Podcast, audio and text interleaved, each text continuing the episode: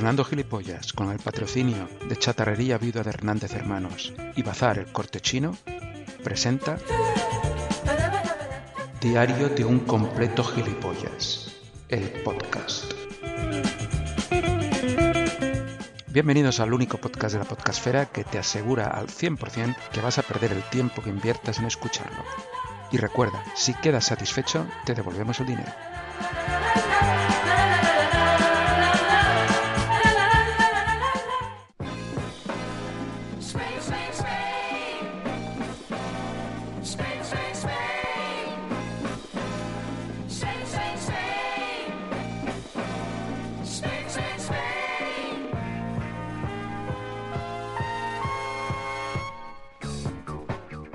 Bueno, ya estamos aquí en una nueva entrega de este lamentable podcast que se llama Diario de un completo gilipollas. Han pasado unos cuantos meses, bueno, dos meses más o menos desde el último podcast. Como comprenderéis, a veces es complicado. Parece que es fácil estando recluido por la pandemia hacer un podcast o grabar un podcast, pero no lo es tanto.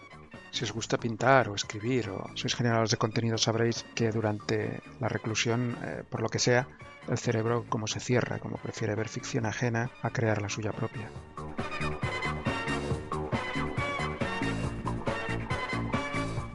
Así pues, continuaremos con este podcast número 5, que todo se ha dicho tiene muy mala rima. El podcast que vais a escuchar no tiene, como los anteriores, un hilo conductor, no es un especial sobre nada. Sí que es verdad que la gran parte central del podcast está dedicada a la tortilla de patatas y al eterno debate sobre si la tortilla de patatas debe llevar cebolla o no. El resto son un nodo ficticio que ya veréis habla un poco sobre lo que ha sucedido estos meses y bueno, otras secciones, cuento de Gila, una guía para votar en las próximas elecciones y varias cosas más que espero que os gusten Empezaremos como siempre con la parte más tonta de todo esto, que es el editorial.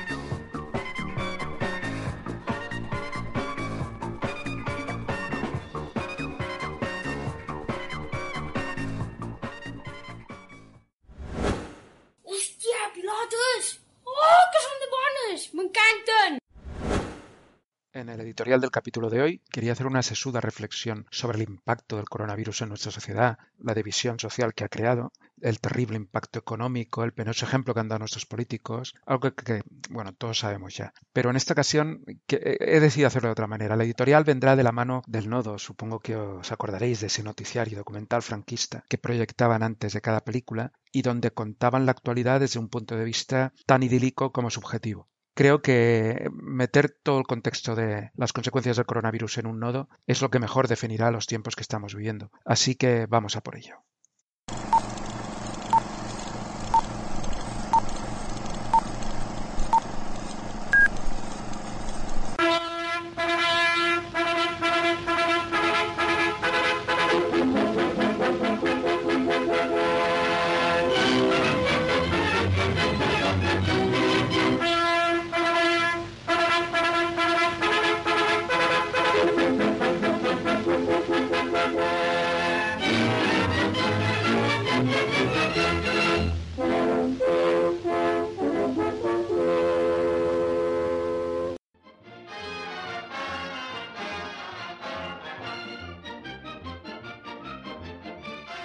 Finalizada al fin la espantosa pandemia extendida desde la China comunista, que recién ha azotado nuestro espléndido país, ha llegado la hora de hacer balance del acontecido para descubrir que nuestra única verdad es que los bravos españoles han combatido esta amenaza china con una entereza y unidad nacional inusitados, sin distinción existente entre catalanes, vascos, andaluces o gitanos, todos remando a una y respetando las directrices de este nuestro gobierno nacional español. Durante estos aciagos días ha quedado patente el buen tono y entente entre todos los partidos políticos españoles, unidos sin fisuras contra el vil ataque del virus comunista, sin reproches, con el soporte de todos los españoles de bien, que son todos amparados por nuestro amado líder Pedro Sánchez, quien ha luchado a pecho descubierto contra todos los virus que han llegado desde la China comunista. El balance de esta pandemia es terrible, especialmente en el numeral de fallecidos. No obstante, siempre nos queda el ejemplo de nuestros políticos, quienes ajenos a intereses partidistas o particulares han remado todos en la misma dirección bajo el paraguas y admiración de todo el pueblo español. Una vez más, los españoles hemos demostrado que somos un pueblo unido, ajeno a reproches y bulos. Somos la nación más grande donde nunca se ha puesto el sol. ¡Arriba, España! ¡Arriba!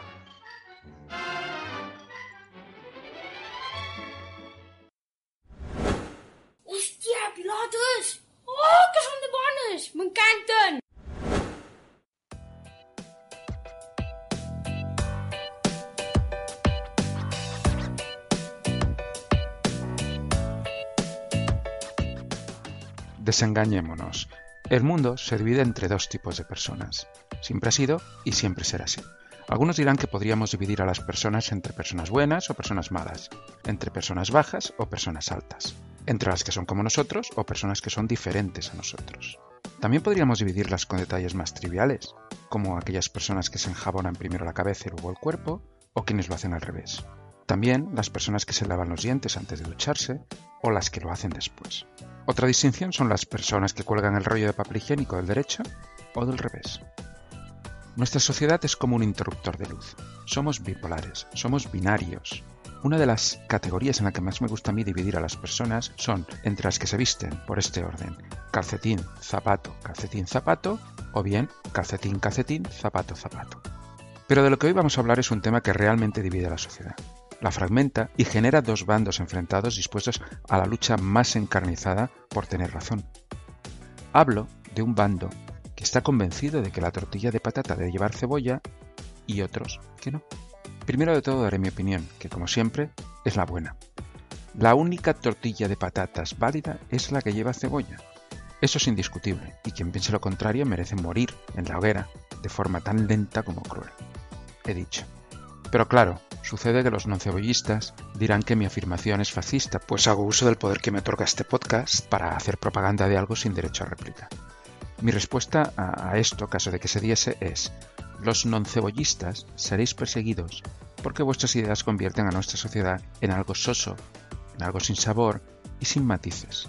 La cebolla lo une todo, la cebolla endulza la vida, la cebolla coge de la mano a la patata y coge de la mano al huevo, creando un trío indivisible adelanta por la derecha la Santísima Trinidad. A ver si os entráis de una vez. Pero ¿cuál es la realidad de esta división social? Antes de comenzar con el verdadero debate, deberíamos contar un poco sobre la historia de la tortilla de patatas.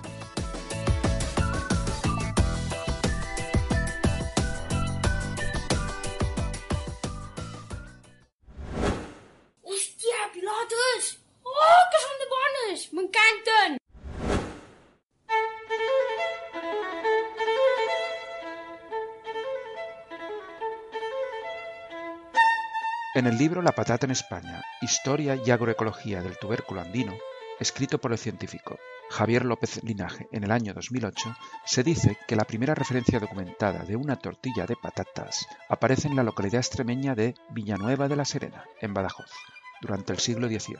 López Linaje señala que el primero en documentar la existencia de la tortilla de patatas fue Joseph de Tena Godoy y Malfeito, quien la dató exactamente la comarca de La Serena el 27 de febrero de 1798. La publicación se hizo en el Semanario de Agricultura y Artes dirigido a los párrocos.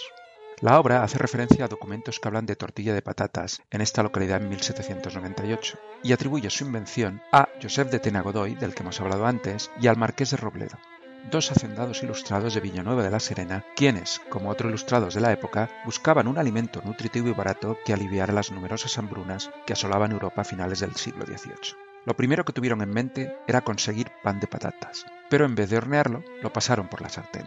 La idea fue evolucionando hasta freír con el aceite de oliva de allí las patatas cortadas sin necesidad de hacerlas harina y añadirle el huevo batido, consiguiendo, para asombro de todos, el asombroso manjar de la tortilla de patatas. Otra teoría dice que la tortilla nació en Navarra ya por el 1817, debido a que se han encontrado documentos dirigidos hacia las cortes navarras donde se hablaba de cómo los habitantes de la ciudad se alimentaban a base de dos o tres huevos mezclados con patata. También hay quienes sostienen que el origen de este producto fue realizado por el general Tomás de Zumalacárregui, el cual, cuenta la leyenda, detuvo su camino para alimentarse en casa de una señora de Navarra, y ésta le realizó un plato con los pocos ingredientes de los que disponía, que eran patatas, cebollas y huevos. Plato que gustó tanto al general que lo popularizó entre sus tropas durante las guerras carlistas. Habéis escuchado bien, patatas, cebollas y huevos. Definitivamente la teoría del general Tomás de Zumalacárregui es, para quien narra esto, la única teoría válida.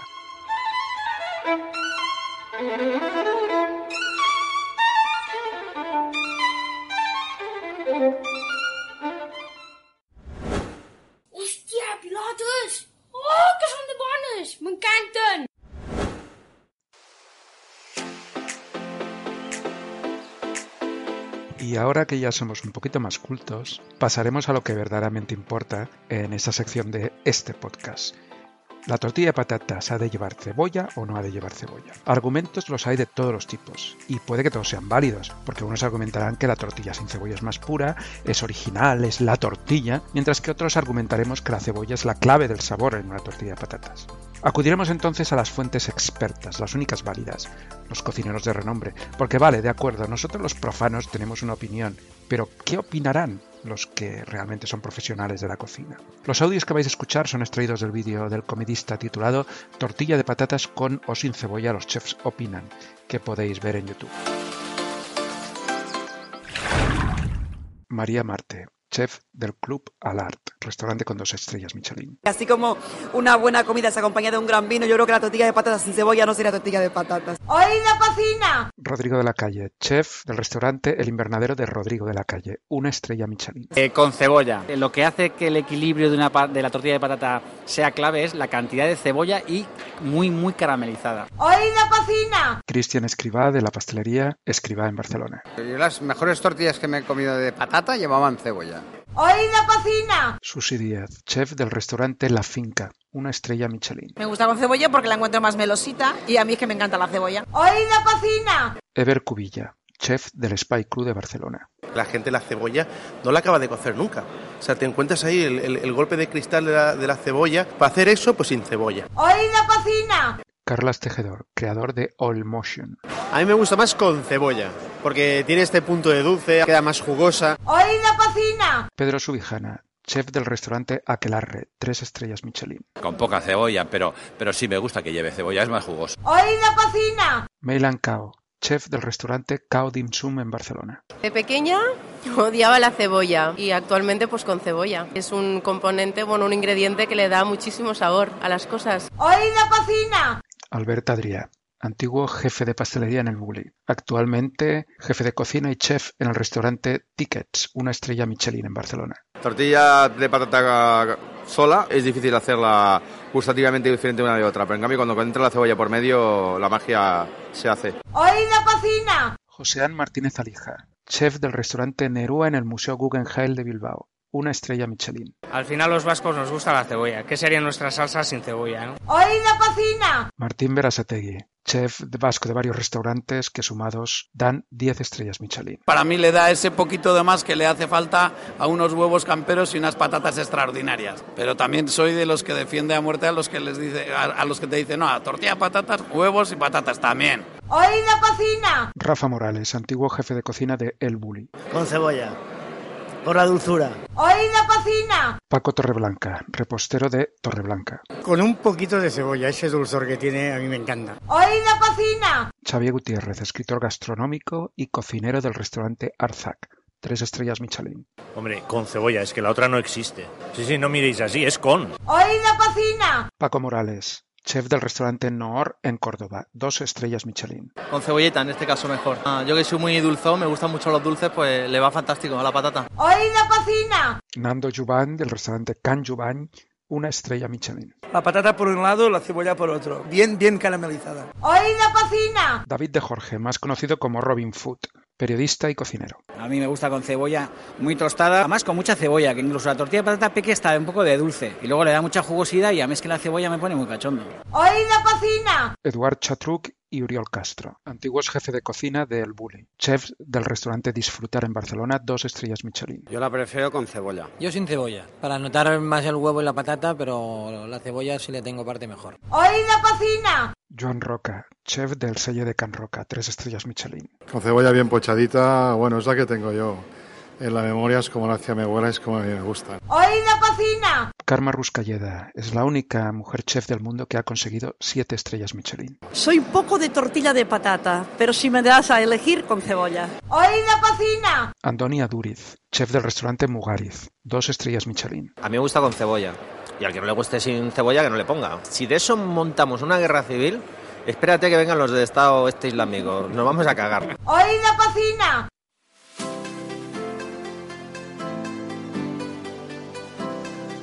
Bueno, pues realmente no sé si necesitamos más testimonios donde quede demostrado que la tortilla de patatas con cebolla gana por goleada a la tortilla de patatas sin cebolla. Pero esto no es lo único. En abril del año 2020, el suplemento gastronómico Cocinillas del periódico español hizo la misma pregunta a los mejores 40 chefs de España. El resultado fue que 30 dijeron con cebolla y 10 sin cebolla. El 75% de los mejores chefs de España consideraban que la tortilla de patatas era siempre con cebolla. ¿Queréis más pruebas, malditos non cebollistas?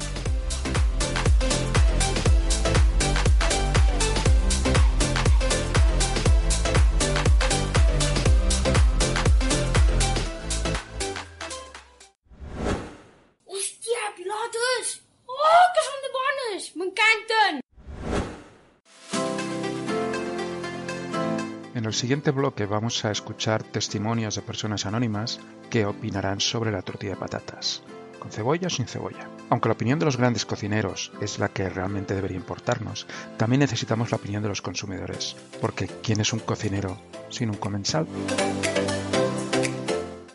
Tortilla de patata con cebolla, por supuesto. Mucho mejor, mucho más suave. Y su gusto está mucho más buena. Tortilla de patata siempre con cebolla. A mí me gusta más la tortilla de patatas con cebolla, pero solo si la cebolla está bien picadita y no se notan esos hilos raros de cebolla que me dan mucho, mucho, mucho asquito. La tortilla de patatas con cebolla siempre está más sabrosa. Venga, para adelante. Con cebolla. Con. Con. Con. Eh, por descontar y supuesto que patata y cebolla. Y yo, además, para darle un toquecito, pero de siempre, un ajito. No dos ajos, no, un ajito picadito junto, que se vaya friendo ya. Cuando ya está un poquito la, la, patata y la cebolla está un poquito puchada, entonces ya le pongo el ajito para que coja el gustito y la mejor tortilla del mundo. O sea, por descontado y cebolla y además ajo. Mi favorita, la tortilla de patatas con cebolla. ¿Por qué? Porque queda mucho más melosa la boca y al paladar es más exquisita. La tortilla de patatas con cebolla es más sabrosa. Pues nada, a mí me gusta con cebolla la tortilla. Sin cebolla no me gusta, me gusta con cebolla. Me gusta más con cebolla. Está exquisita con cebolla. A mí la tortilla de patatas me encanta en todas sus facetas, tanto con cebolla como sin cebolla, pero la encuentro más sabrosa con cebolla. O sea que para mí, pues mm, si tengo que comerla, la prefiero con cebolla. La tortilla de patatas con cebolla, segurísimo. Siempre con cebolla. Yo prefiero la tortilla de patata con cebolla porque la hace más esponjosa. Para mí es mucho mejor que la de patatas sin, sin cebolla. A mí, a mí me gusta la tortilla de patatas con cebolla, porque la encuentro que le da un sabor más sabroso, porque la cebolla ca- caramelizada le da otro toque a la tortilla de patatas que le da un, un sabor mucho más umami. Eh, me gusta más la tortilla de patatas con cebollita. La hace más jugosa y un cierto sabor de cebolla a mí me gusta. Prefiero la tortilla de patatas con cebolla. A mi gusto resulta más melosa. A mí la tortilla me gusta muchísimo más con cebolla. ¿Por qué? Por la sencilla razón que queda mucho más jugosita, más suave y tal. Y además me gusta bien pasadita, no me gusta que se vean los hilitos. A mí la, la tortilla me gusta con mucha cebolla. Sin cebolla la encuentro muy seca.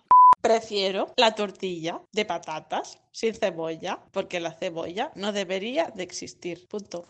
A mí me gusta la tortilla de patata con cebolla porque una tortilla de patata sin cebolla es como la Coca-Cola sin burbujas. Una mierda, vaya. A mí me gusta más con cebolla. Como usted bien sabe, con cebolla engorda la... p- La tortilla de patata sin cebolla, siempre. porque sí, porque la tortilla de patatas de toda la vida es sin cebolla. Hola, doncs a mi Hola, pues a mí me gusta más la tortilla con cebolla, quizás porque queda como más gustosa al añadir este producto. Y la verdad es que queda muy buena. ¿De acuerdo? Un beso. La tortilla de patata me gusta con cebolla por su sabor y jugosidad. La tortilla de patatas con cebolla, por sabor y por textura. A mí la tortilla de patata me gusta con cebolla. Queda más melosa, más esponjosa, más suave. Y no debemos olvidar el truco de mezclar primero todos los ingredientes juntos antes de ponerlo en la sartén. Queda mucho mejor de sabor. Tortilla de patatas con cebolla. Amb ceba de tota la vida. Con cebolla de toda la vida. Es mucho más suave, es mucho más melosa. És melosa. Bueno, pues a mí me gusta más la tortilla solamente de patata y, y huevo, claro está.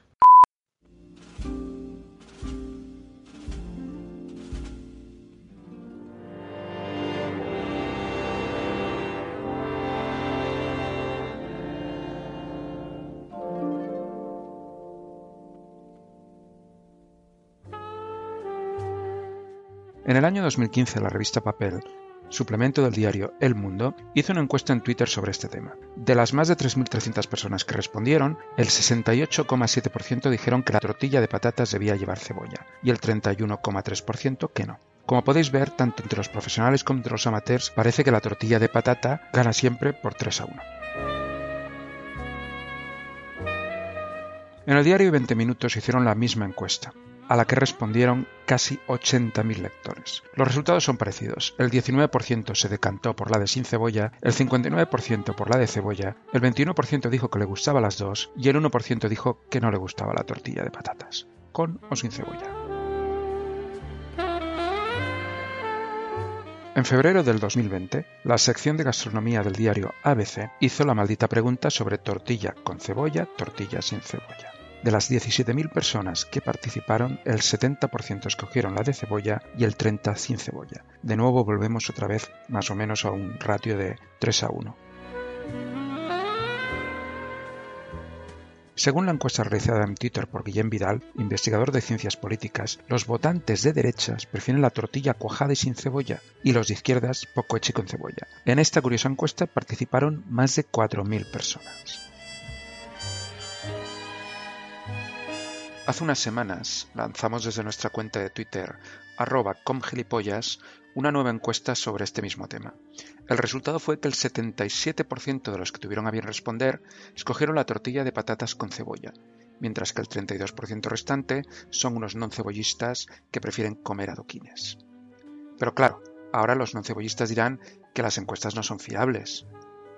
Malditos seáis, ¿qué más necesitáis para daros cuenta de que la tortilla de patatas sin cebolla Malditos seáis. ¿Qué más necesitáis para daros cuenta de que la tortilla de patatas sin cebolla es el octavo pecado capital?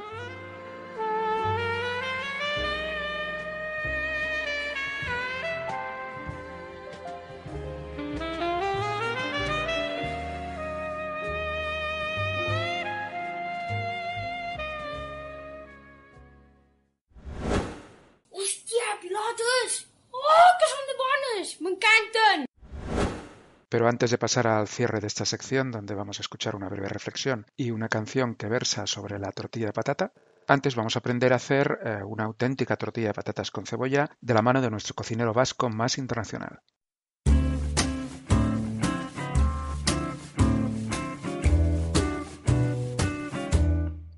Hola amigos y amigas, hoy vamos a explicar cómo una tortilla de patata vamos a cocinar, un plato conocido también como tortilla española, un clásico de nuestra cocina, oye tú.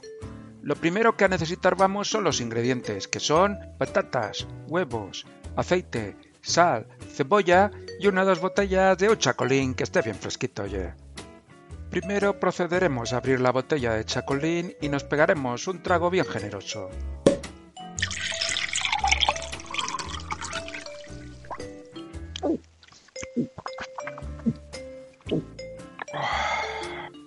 Qué rico y qué fresquito está, oye. Después comenzaremos a pelar las patatas cortándolas en cuadrados pequeños. Oye, picamos la cebolla también y lo ponemos todo, las patatas, la cebolla en aceite bien calentito, pero con el fuego bajo.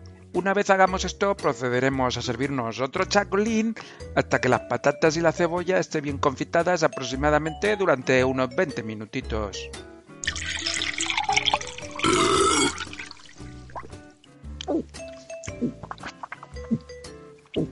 20 minutos más tarde.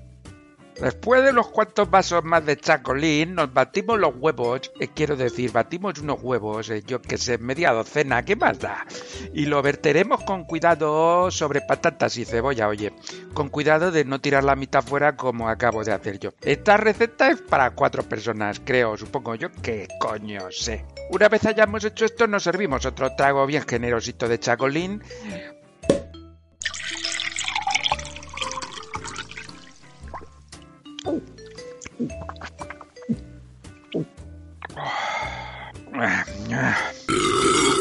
Entonces vamos a proceder a dar la vuelta a la tortilla procurando que no hostia puta toda la tortilla por el suelo oye.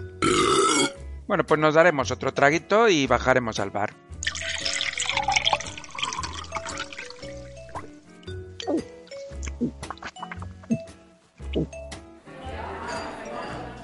En el bar nos pediremos otro chacolín, oye, y que ya puestos que nos pongan cuatro raciones de tortilla de patatas para llevar. Con cebolla siempre, acordaos amigos.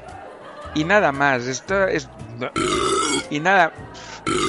Nos vemos en el próximo programa de Cocinando Sobrio, sale mejor, donde explicaremos cómo hacer unas cigalas al whisky.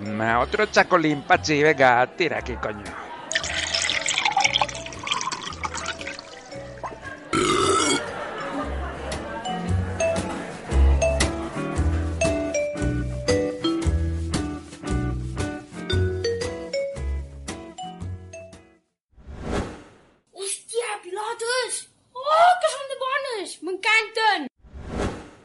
Y para finalizar ya esta sección sobre la tortilla de patatas con cebolla, porque ha quedado diametralmente claro que la única tortilla buena es la que hermana patata, cebolla y huevo, pasaremos a unos minutos musicales eh, del canal de YouTube Los Meconios, donde este grupo parodia la canción de ABBA titulada Give Me a Man After Midnight o algo parecido, cambiándole la letra para contarnos y cantarnos sobre la tortilla de patatas.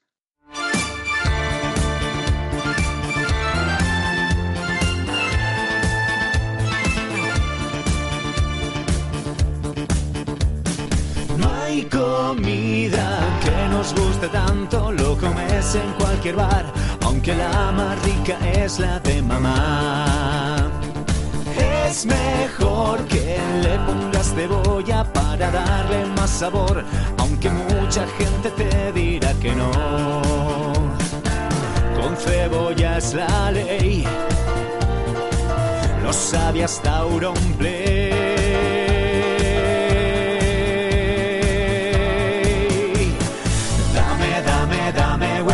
Huevos y patatas. Te hago una española que lo vas a flipar. Dame, dame, dame huevos y patatas. Ponle cebollita aunque te miren mal.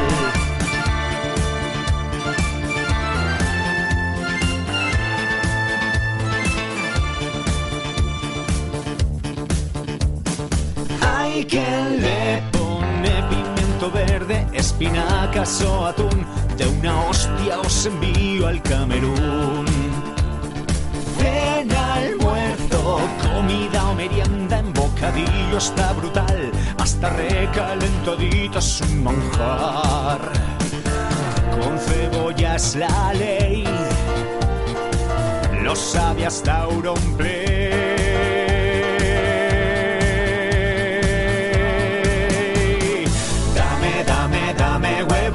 Y patatas. Te hago una española que lo vas a flipar. Dame, dame, dame huevos y patatas. Ponle cebollita aunque te miren mal. Dame, dame, dame huevos y patatas. Tortilla española, tapa tradicional. Dame, dame, dame huevos y patatas.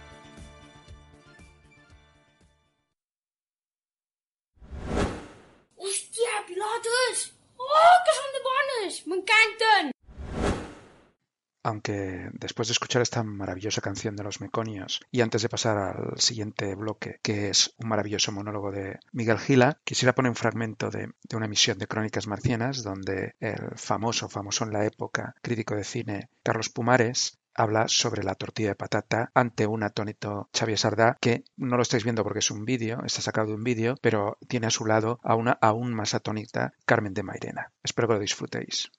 Lo que están haciendo con la tortilla de patata no, hay- no es tolerable. ¿Pero por qué? A ver, Vamos ¿por a qué? ver. Cuenta por qué. Congeladas y mal descongeladas por en medio. Y le echan cebolla. A la tortilla se le puede echar guisantes, cebolla, lo que quieran, pero la tortilla de patatas es patata y huevo. La cebolla nace después de la guerra civil porque no hay huevo para que dé jugo. Que lo pongan en un anuncio. Nanas de la cebolla. Pero, ¿qué digo? Si está buenísima con cebolla. Y con jamón de jabugo. ¿Por qué no le echan jamón de jabugo? ¿Por qué le echan cebolla? ¿Pero qué ganan ellos echándole cebolla? Que pongan un letrero, dicen que está más rica. No, es otra cosa. No es tortilla de patata, es tortilla de patata y cebolla. A mí que no me mientan. A mí que no me mientan. Hòstia, pilotes! Oh, que són de bones! M'encanten! En esta sección que inauguramos hoy voy a leer textos de famosos humoristas. Hoy toca un texto de Miguel Gila. Quien no sepa lo que representó Miguel Gila para el humor en nuestro país, pues ya está tardando en ir corriendo a Internet a buscar sus textos, sus vídeos de YouTube, los pocos que hay, o los muchos que hay, aunque su obra era mucho más amplia que simplemente lo que vais a encontrar en YouTube o en Internet. Uno de sus textos que me encanta se llama El cuento del amante de los sinónimos y lo voy a leer a continuación en la medida que este humilde y pésimo lector sepa. He cambiado algunas partes, no, no de lo que dicen los personajes, sino lo he novelizado para poder ser leído por una sola persona. Don Ramón hizo pasar a su despacho al joven escritor. El joven escritor llevaba en la mano un ramo de flores. ¿Es usted el joven escritor que pretende la mano de... Sí, señor, respondió rápidamente el joven pues me veo en la necesidad de comunicarle que se ha equivocado usted. El joven escritor se sorprendió, abrió los brazos y dejó caer al suelo el ramo de flores. ¿Que no puede concederme la mano de su hija? Me siento tan desgraciado, desventurado, desdichado, infortunado, infeliz, lacerado, mal hallado. Ramón intentó hablar. En realidad quiero decir lo que... No siga, le interrumpió el joven escritor. Ya sé lo que me va a decir. Soy un descuidado, un desidioso, un negligente, un perezoso, un abandonado, un holgazán, un desaplicado, un perdulario, un imprevisor. No, no es eso, caballero. Lo que ocurre es que, intentó decir el otro, pero volvió a ser interrumpido por el escritor, quien no le dejaba seguir. No me diga nada. Adivino su pensamiento. Usted piensa que a su hija la voy a abandonar, la voy a desamparar, a desechar, a repudiar, a olvidar, a rinconar. Por favor, no, dijo el otro. El joven escritor volvió a la carga. Entonces, ¿Piensa que quiero a su hija como un gozo, para mi complacencia, comodidad, bienestar, fruición, alegría, delectación, regodeo, diversión, sensualismo? Eh, no he pensado en eso. De todas formas, hay una razón, intentó argumentar el primero. A lo que el escritor volvió a interrumpirle. ¿Qué le voy a hacer? Entre usted y yo no puede haber un debate, discusión, polémica, altercado, cuestión, porfía, litigio, disputa, palestra, pelea, agarrada, contienda, lucha, combate. Jovencito, interrumpió don Ramón bastante fastidiado. ¿Sabe lo que pienso de usted? Y, sacando un diccionario de sinónimos, comenzó a leer. Pienso que usted es idiota, memo, bableca, bodoque, bobo, tonto, pazguato, pavotonto, estúpido, mentecato, papamoscas, papanatas, necio, estólido. Y lo que quiero decirle es que no tengo ninguna hija. Soy soltero y me imagino que la joven, por quien usted pregunta, es la vecina de abajo. El joven escritor quedó un momento pensativo. Don Ramón siguió hablando. Y encima, la joven que usted pretende se casó hace un mes. El joven rompió a llorar. Don Ramón pasó más hojas del diccionario de sinónimos y añadió, sin levantar la vista del mismo. Es usted ridículo, extraño, extravagante, grotesco, irrisorio, risible, fachoso, bufonesco, escaso, podre, corto, mezquino, irregular y excéntrico. El joven escritor salió de la habitación con la cabeza baja. Unos gruesos lagrimones quedaron ahí, sobre la alfombra. Don Ramón le vio salir y guardando el diccionario de sinónimos en el cajón de la mesa del despacho, quedó unos instantes pensativo. Sacó de nuevo el diccionario y buscando entre sus páginas leyó. He sido duro, perverso, malvado, maldito, malandrín, maligno, depravado, corrompido, avieso, siniestro, improbo, nefario, amoral y ruin con ese joven. Entonces guardó el diccionario y se rascó la nariz.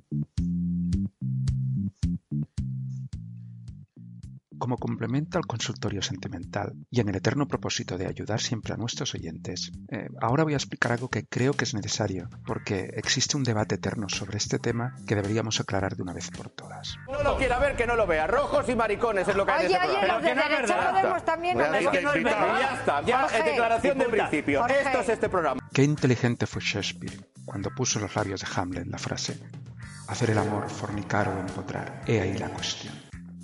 O en inglés, para los que quieran culturizarse un poco más, Makelove fornication orembe. Date cuestión. Aprende inglés como nunca y para siempre. El gran literato bardo ya se hacía tan significante pregunta a comienzos del siglo XVII, mucho antes de que cualquier tecnología nos confundiese en cuanto a los significados del sexo, las acepciones, los adjetivos asociados al sexo, y mucho antes también de que Freud se hiciese famoso gracias al onanismo ajeno e incluso algo del propio. Hacer el amor, fornicar o empotrar. He ahí la cuestión. Pero ¿cuál es exactamente la pregunta? Para contestar, primero hay que entender la diferencia semántica entre los tres verbos. No, no entiendo nada. Los análisis lingüísticos ya los hacen esos señores y señoras que roncan recostados en sillones de cuero con nombres de letras de abecedario. Así pues, quizá lo mejor, lo más interesante, lo más inteligente sería acudir al diccionario de la RAE. Lo he dicho alguna vez, que lo exhumen, que lo inhumen, que lo ahumen, que lo piquen con la mojama ya empanadillas de carne, me da exactamente lo mismo. Hacer el amor es realizar el acto sexual. Fornicar es tener ayuntamiento o cópula carnal fuera del matrimonio. Y empotrar es incrustar o incrustarse en algo, especialmente al chocar violentamente contra ello.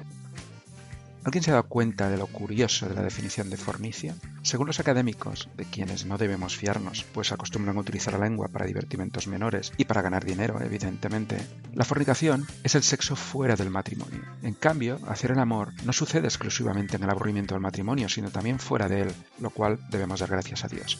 Mi nombre es Mara, tengo 23 años y les voy a contar cómo es que Dios me sanó de un cáncer. Respecto a la definición del empotre es más que suficiente. Cuando se dice incrustarse en algo especialmente al chocar violentamente con ello, está claro que está hablando de cualquier viernes por la noche de madrugada, en cualquier aparcamiento o lavabo de cualquier discoteca. Pero esto es lo que dicen los académicos. Yo creo que lo mejor es que ahora, yo desde mi modesta opinión, mi, amplio conocimiento sobre el tema, eh, les ilustre a ustedes sobre el auténtico significado más allá de la simpleza semántica. Desde mi punto de vista, hacer el amor es realizar el acto sexual después de un innecesario cortejo, un innecesario gasto de tiempo e innecesario gasto de dinero. Incluso después de varias innecesarias conversaciones e innecesarias frases del estilo me gustas o te quiero. También yo defino el, el, el, verbo fornicar como realizar el acto sexual de la manera más libre y natural, sin dispendios previos de ningún tipo, ¿vale? A no ser que nos hagan pagar por adelantado, eso está claro. ¿Te quieres hacer pajitas en casa y no follar? Porque tú, ¿cómo vas a pagar por follar? Claro. Y por último, yo definiría empotrar como llegar, meter, moverse repetitivamente e irse, lo cual también es la definición del sexo animal. Pero aquí no hay gastos superfluos ni pérdidas de tiempo. Es decir, empotrar es la visión ecológica del fornicar o de hacer el amor. No existen gastos innecesarios, no contaminamos la atmósfera y tampoco nos vemos obligados a decir eso de te quiero, que al final siempre conlleva la decepción. El ideal del sudor compartido es el fornicar. El mundo, eh, me refiero al planeta, no al periódico, debería moverse por parámetros cercanos al empotrar, ya que como en otros actos básicos del ser humano, como beber, orinar o comer. ¡Viva el vino! El sexo es algo vital, algo que no debería requerir de parafernalias excesivas. Estamos de acuerdo que el hecho vital de comer quizá lo hayamos complicado. Seguramente quien esté escuchando esto tenga reservada una mesa en el bully, lo cual demostraría lo completamente idiota que es la raza humana, porque hace años que el bully cerró sus puertas con doble vuelta de llave. Eh, o sea, que vale que al final eh, la vida hay que ser valiente y sobre todo hay que buscarse retos, ¿no?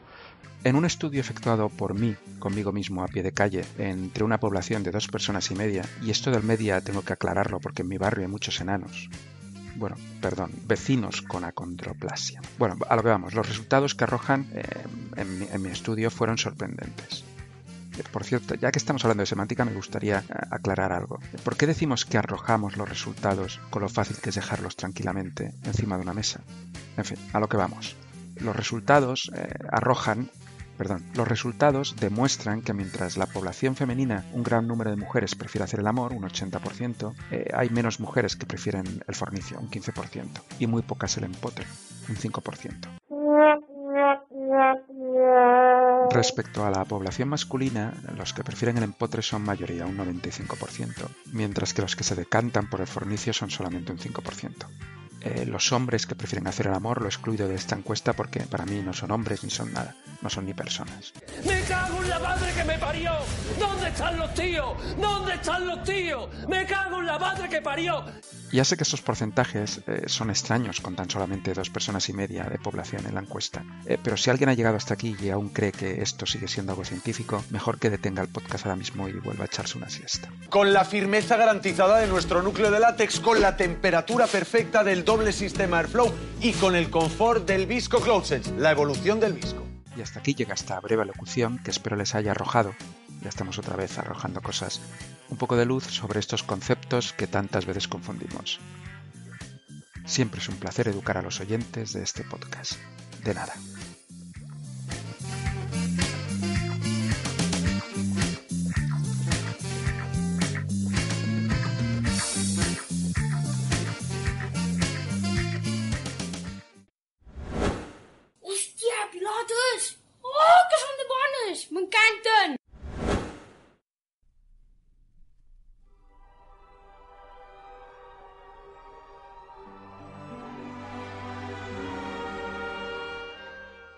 Estimados y estimadas, volvemos con una nueva entrega de nuestro consultorio sentimental con el fin de ofrecer apoyo y consejo a todos y todas nuestros oyentes y, y oyentes. En los últimos meses hemos padecido una terrible pandemia que nos ha tenido recluidos en nuestros domicilios. Una de las consecuencias del confinamiento ha sido un desgaste terrible en las relaciones personales, nuevos conflictos provocados por una situación a todas luces anómala. Una vez hemos recuperado la nueva normalidad, debemos echar la vista atrás, observar los problemas y solucionarlos, a fin de poder continuar con nuestras vidas como hombres y mujeres de provecho. Esperamos que este consultorio os ayude. La primera pregunta es de Mariano, quien dice, Estimado doctor, durante este confinamiento, recluido en casa con mi esposa y mis dos hijos, he tenido tiempo para darme cuenta de que ya no amo a mi esposa. También de que me he enamorado de un cactus que tenemos en la terraza y no sé cómo decirle a mi familia que lo único que deseo es huir bien lejos con mi equinopsis peruviana para comenzar una nueva vida. Estimado amigo Mariano, las emociones son cambiantes. Es normal que nos enamoremos y desenamoremos a lo largo de nuestra vida. No obstante, creo que está usted confundiendo amor con fetiche. El dolor que le produce estar abrazando todo el día un cactus nada tiene que ver con el amor, sino más bien con el masoquismo. Lo que le recomiendo es que le diga a su mujer que le pinchen las nalgas con fuerza y un tenedor afilado. Le aseguro que verá a su mujer de otra manera y podrá salvar su matrimonio al tiempo que a su familia. La siguiente pregunta es de Carlota desde Oviedo. Querido doctor Gilipollas, en primer lugar, permítame felicitarle por haber recuperado el consultorio sentimental que tanto necesitamos los flojos de espíritu.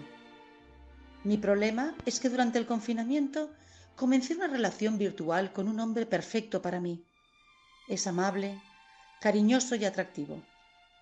Hemos quedado varias veces en un parque, guardando la distancia social y usando mascarilla.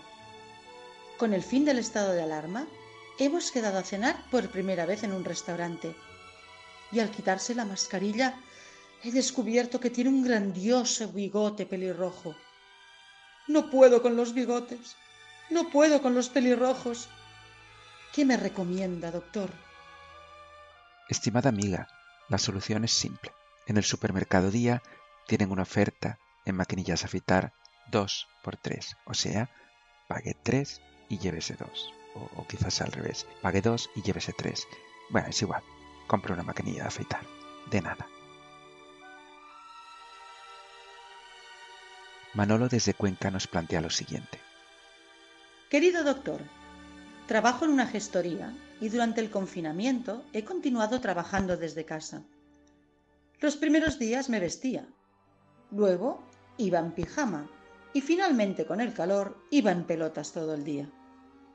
¿Qué más da si vivo solo y nadie podía verme? El problema es que el primer día en que tuve que acudir a trabajar a la gestoría presencialmente, al llegar a la oficina me quité toda la ropa y me dispuse a trabajar desnudo tal y como he hecho en las últimas semanas. Mis compañeros y compañeras de trabajo no son capaces de comprender esta nueva necesidad y mi jefe me ha dicho que o me visto o me voy. ¿Qué puedo hacer? Estimado Manolo, está usted de suerte. A los hombres no se nos suele plantear el dilema de o te vistes o te vas, porque estamos acostumbrados a vístete y vete. Le recomiendo que intente convencer a sus compañeros que el desnudo es algo natural y en verano es más que recomendable. Si consigue que todos se desnuden, quizá su jefe no repare en que usted es el único que está desnudo. La última pregunta es de Anita, desde Ceuta. Hola, doctor. Espero que pueda ayudarme.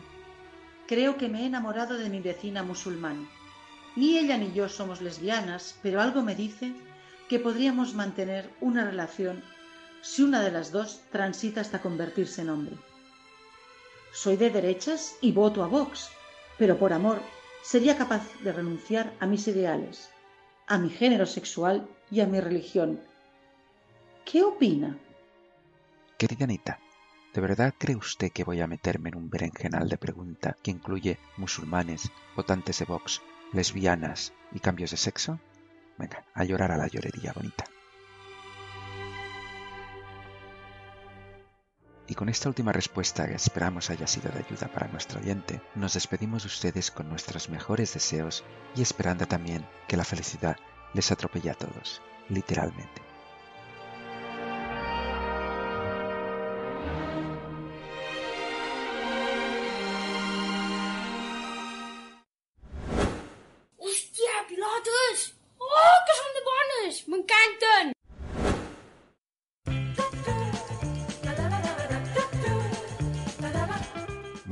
Hemos llegado al cierre de esta nueva entrega del podcast más lamentable de toda la podcastfera. Un podcast sin criterio, sin calidad y como consecuencia de ello un podcast sin oyentes.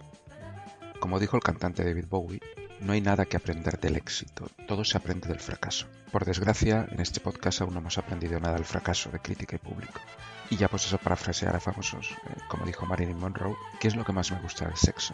La copa del antes y el cigarrillo del después. Pues con nosotros sucede lo mismo. Lo mejor de este podcast es la cerveza de antes y la siesta de después. Nos escuchamos, bueno, vosotros nos escucháis a nosotros en la próxima entrega del podcast y como siempre podéis seguirnos en internet, en el blog diario de un completo gilipollas, en Twitter como arroba comgilipollas, c o m p g i l i e, bueno, es igual, lo buscáis, y en Instagram como The Fashion P o el PP Fashion, donde podéis encontrar las imágenes de los mejores retretes around the world. Gracias por llegar hasta aquí y hasta la siguiente entrega del podcast, que sucederá pronto si el apocalipsis maya o la reforma laboral pues no lo impiden. Y para cerrar, aquí tenéis una bellísima canción italiana que seguramente ya conoceréis, se titula Volare, aunque en esta ocasión está cantada por alguien que nunca adivinaréis quién es o no adivinaréis a la primera. Si queréis saber el nombre del cantante, se revelará al final de la canción, pero yo os avanzo que es la última persona del universo musical que esperáis que cante este bello tema italiano.